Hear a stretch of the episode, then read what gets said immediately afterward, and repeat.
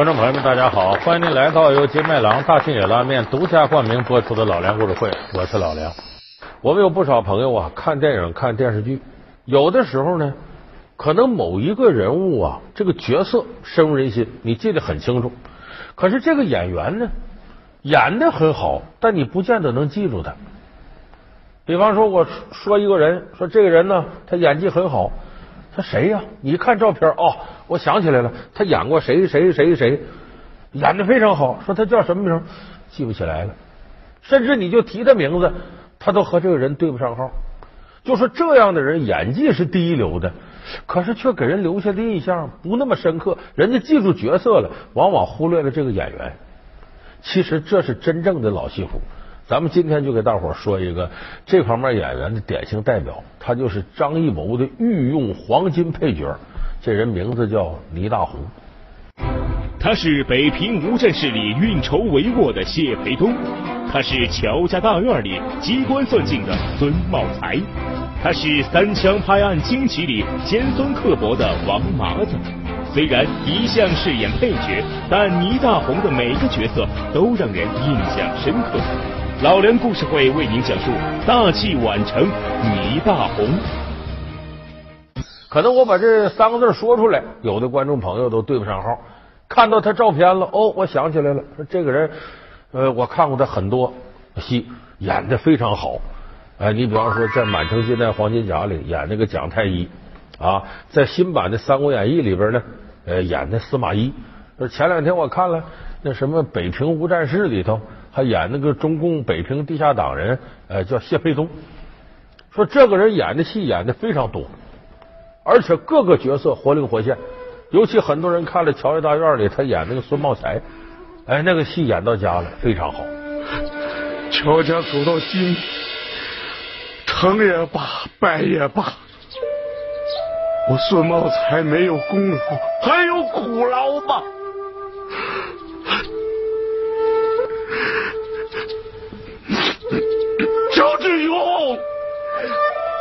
错了，乔志勇，你错了。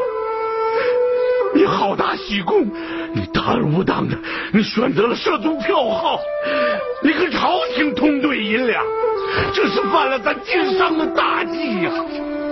乔家，乔家必败无疑，乔家就毁在你乔志勇的手上。我对此我坚信不疑，我，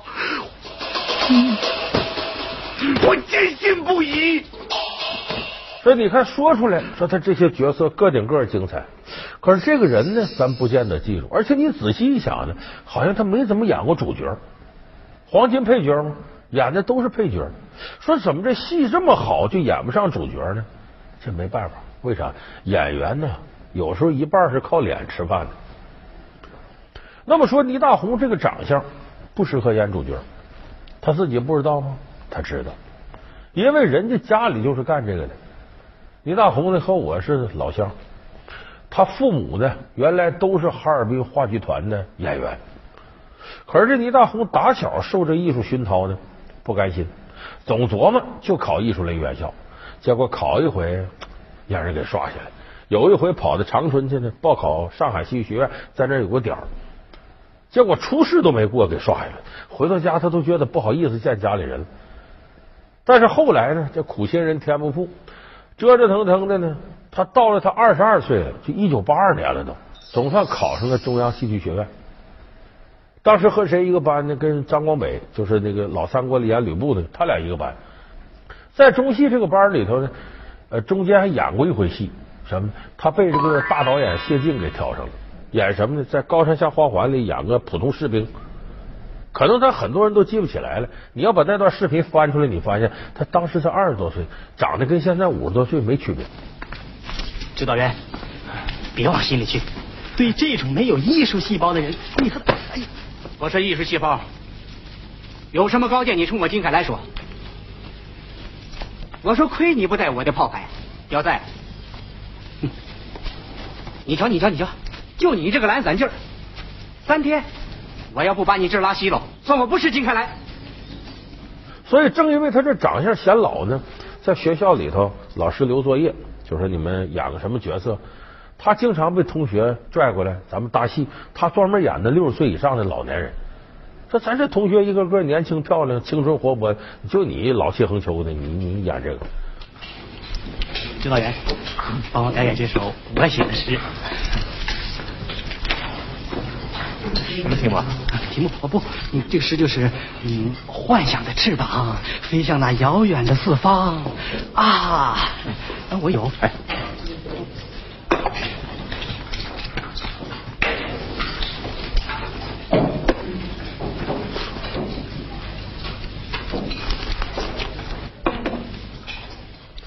他大学毕业之后呢，分到哪儿了呢？呃，叫中央试验剧团，就是现在的国家话剧院。在话剧院里演戏的时候，他这个能耐长得非常快。因为咱们实事求是说，这话剧演员呢，要求比影视演员要高。你为啥呢？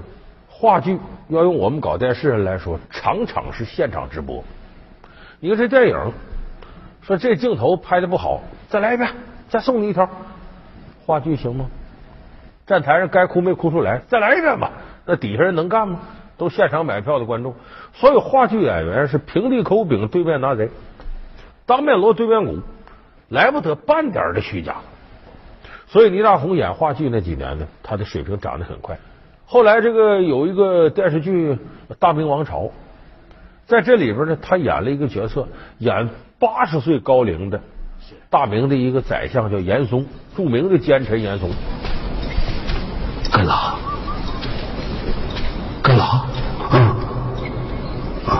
啊，供状皇上已经预览了，写的都是河堤失修的详情，皇上让您也看看。哦，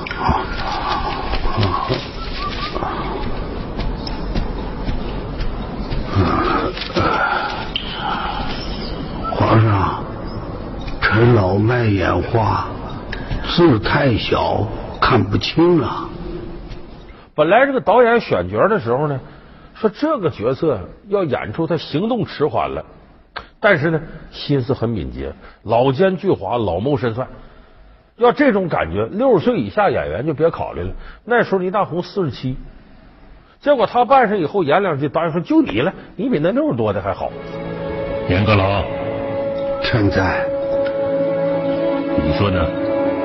圣命无过于皇上，眼下这只确实还少不了胡宗宪，可他肩上的担子又确实太重了些。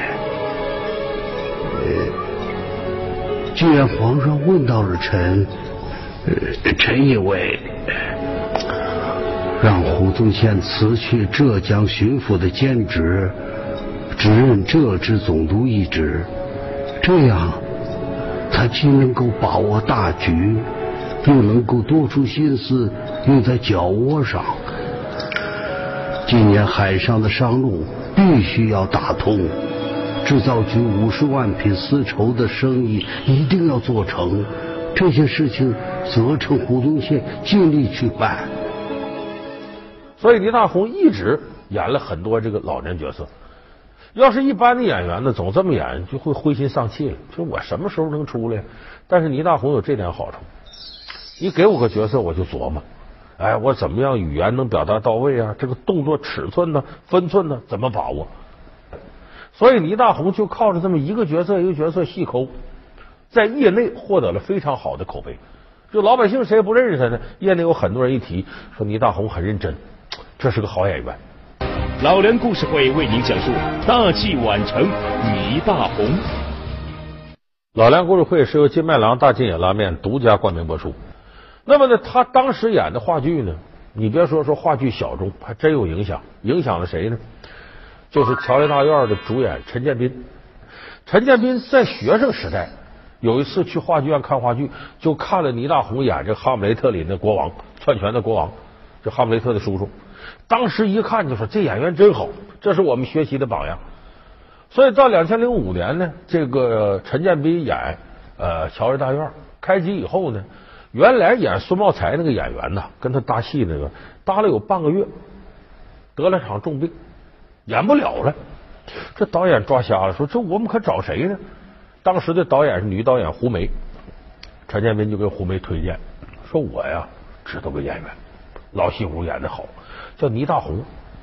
就这么着把这倪大红叫过来演这个孙茂才。东家，这些天我一直在想，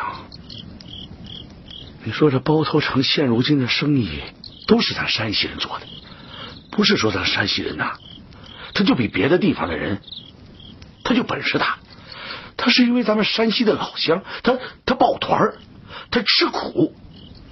你说咱这山西老乡，他天南海北，他生意做的这么大。他不就是乡里乡亲，他是互相帮衬着吗？你说今天你非要把这个大盛昌给他搞垮了，你就是把他整死了。那明天这事要是传回到齐县去，传回到咱老家去，那谁还跟咱做生意啊？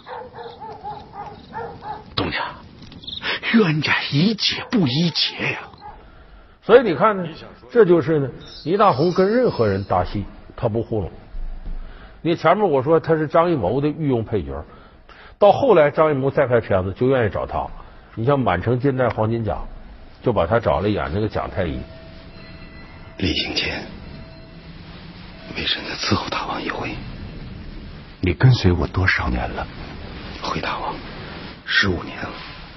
有什么对不住你的地方，你不要怪我。大王何出此言？微臣愿为大王肝脑涂地。你的内人还好吗？还好。他会随你一同赴任。大王对微臣太周到了，微臣感激不尽。这个人物不好演，为什么？文武双全。你别看是个配角，这个文戏倪大红没问题，武戏这打戏不是倪大红强项。但倪大红为拍好这打戏呢，当时呢是在重庆五龙天坑拍。这五龙天坑从上到下呢七百多级台阶，当时倪大红还得了重病，从上到下吓得腿都哆嗦了。但是认认真真的把这武打戏完成。张艺谋都挑大拇哥，说我见过很多演员，这是这份的，确实好，非常敬业。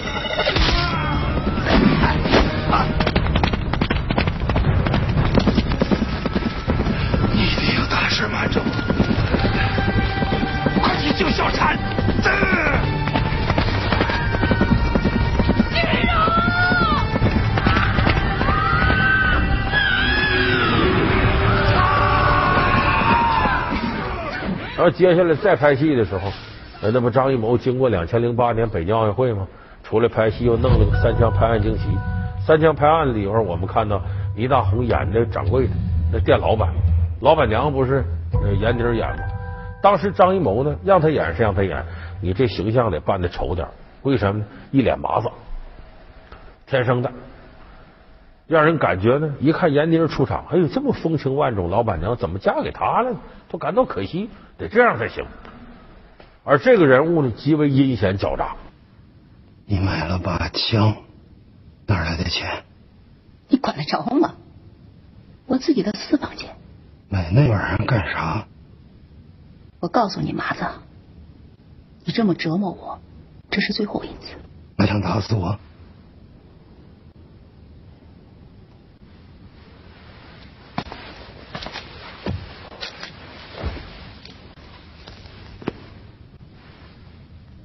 折腾舒服了吧？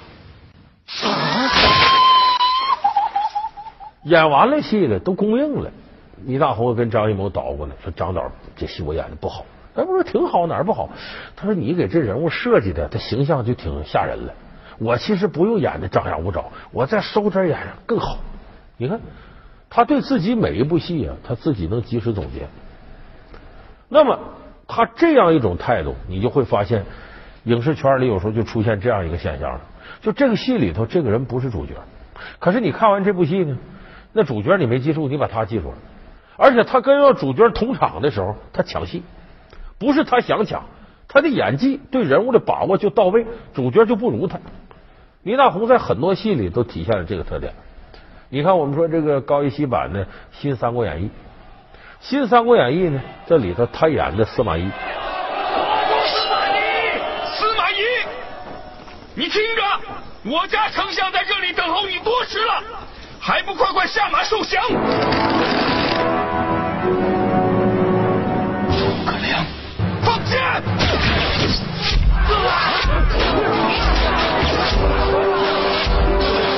亮没死，快快撤军，快快撤军撤撤军！这司马懿是个什么人物呢？历史上记载啊，说当年曹操跟司马懿说：“说你这个计谋很深，啊，一般人弄不过你。”曹操也跟自己的后代交代说：“司马仲达鹰视狼顾，不可大用。”什么叫鹰视狼顾呢？就是司马懿看人的眼睛啊，跟鹰眼睛似的，看你一眼刀你骨头里头。狼顾是什么呢？这是一个民间传说，说这狼啊和别的动物都不一样。它高速往前跑，他能把脖子转过来往后看。他往后看的时候，身体往前跑，速度不减。说这司马懿就是看人看得狠，在朝堂之上退朝了。说司马仲达，你等一等。他扭头看你时候，身子往前走，一点不停，不耽误事。说鹰视狼顾这样的人，心狠手辣，计谋深沉。所以这个戏里头呢，司马懿的戏份很重。这戏里头，曹操是陈建斌扮演的，刘备是于和伟扮演的，诸葛亮是陆毅演的。这个陆毅啊，咱说小帅哥，粉丝众多，但咱实事求是说，这个演技跟这几位戏骨一衬，那嫩了不是一星半点。反正我新三国看完之后，陆毅演啥我没记住。所以这新三国总共九十集，鸿篇巨制。有人就是说，头四十集啊，你看曹操；后五十集看司马懿。儿啊，有何事啊？诸葛亮死了。你如何得知的？儿召获两个蜀军，审问后得知。诸葛亮临死前做下一尊木像，用以震慑父亲。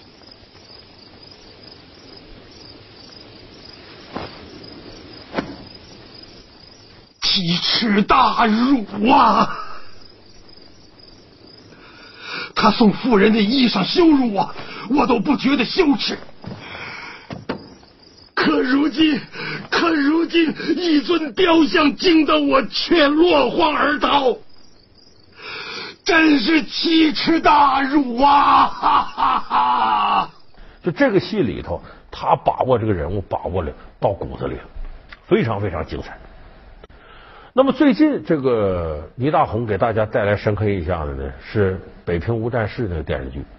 因为这个电视剧啊，我又想跟这个三国比一下，配角个个出彩，主角反而不怎么样。主角谁演的？刘烨，那也是偶像啊，很多这个这个影迷粉丝。但是刘烨在这里边演的是真不怎么样，他里边演这个男一号方孟敖，演的就跟个二愣子似的。跟着配戏那些戏骨，你无论是陈宝国呀、王庆祥啊、程昱，还有倪大红，个个出彩。最出彩的是谁呢？这个剧组的主创人员都说，说这里最不好演的就是倪大红演这个谢飞东的角色。北平分行，请问哪里？谢乡里吗？我是王普臣呐。我刚刚听手下报告，说好像看到令爱上了一辆送外地学生的车。说令爱之所以上那辆车，是受几个同学的煽动，要一起去共去。我已经下了死命令，让几路人分头去追，重点就是房山方向。谢乡里啊，我现在唯一的请求是想请你马上过来一趟。一旦找到令爱，就马上把她带回家去。可是，在令爱回家之前，最好不要惊动别人，因为大家的心情都正在不好的时候。我马上过去。这个谢飞东呢，演的银行的一个工作人员，哎，是这方孟敖的姑父。他的大舅哥呢是这个银行的一把手。那么前面呢，所有人看他，这就是一个大管家，系上围裙能炒菜，在银行里边兢兢业业的算个账啊，打个电话啊，啊就干杂碎活的啊，还家长里短，还有点磨叨。但是十四集之后，真实身份露了，咱一看这好，为什么呢？就说这个谢飞东呢，实质上他是共产党北平地下工作组织里负责经济的这么一个人，而这个人其实是幕后运筹帷幄的。但是头十四集里头，他没有显露真实身份，十四集以后才开始中共地下党员是这么个角色。上了慢点，放心吧，谢老，我们已经通知沿途的国军阻拦学生，令爱一定能找回来，应该能找回来。谢老，我们上车吧。他为什么难演？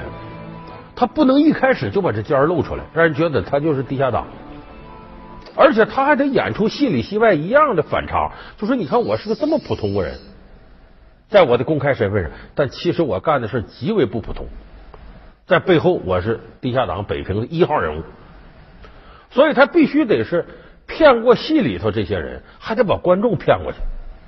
所以倪大红凭借他对这个角色的把握，把谢培东这个人给演活了。谢小李，请你如实的告诉我们发生了什么。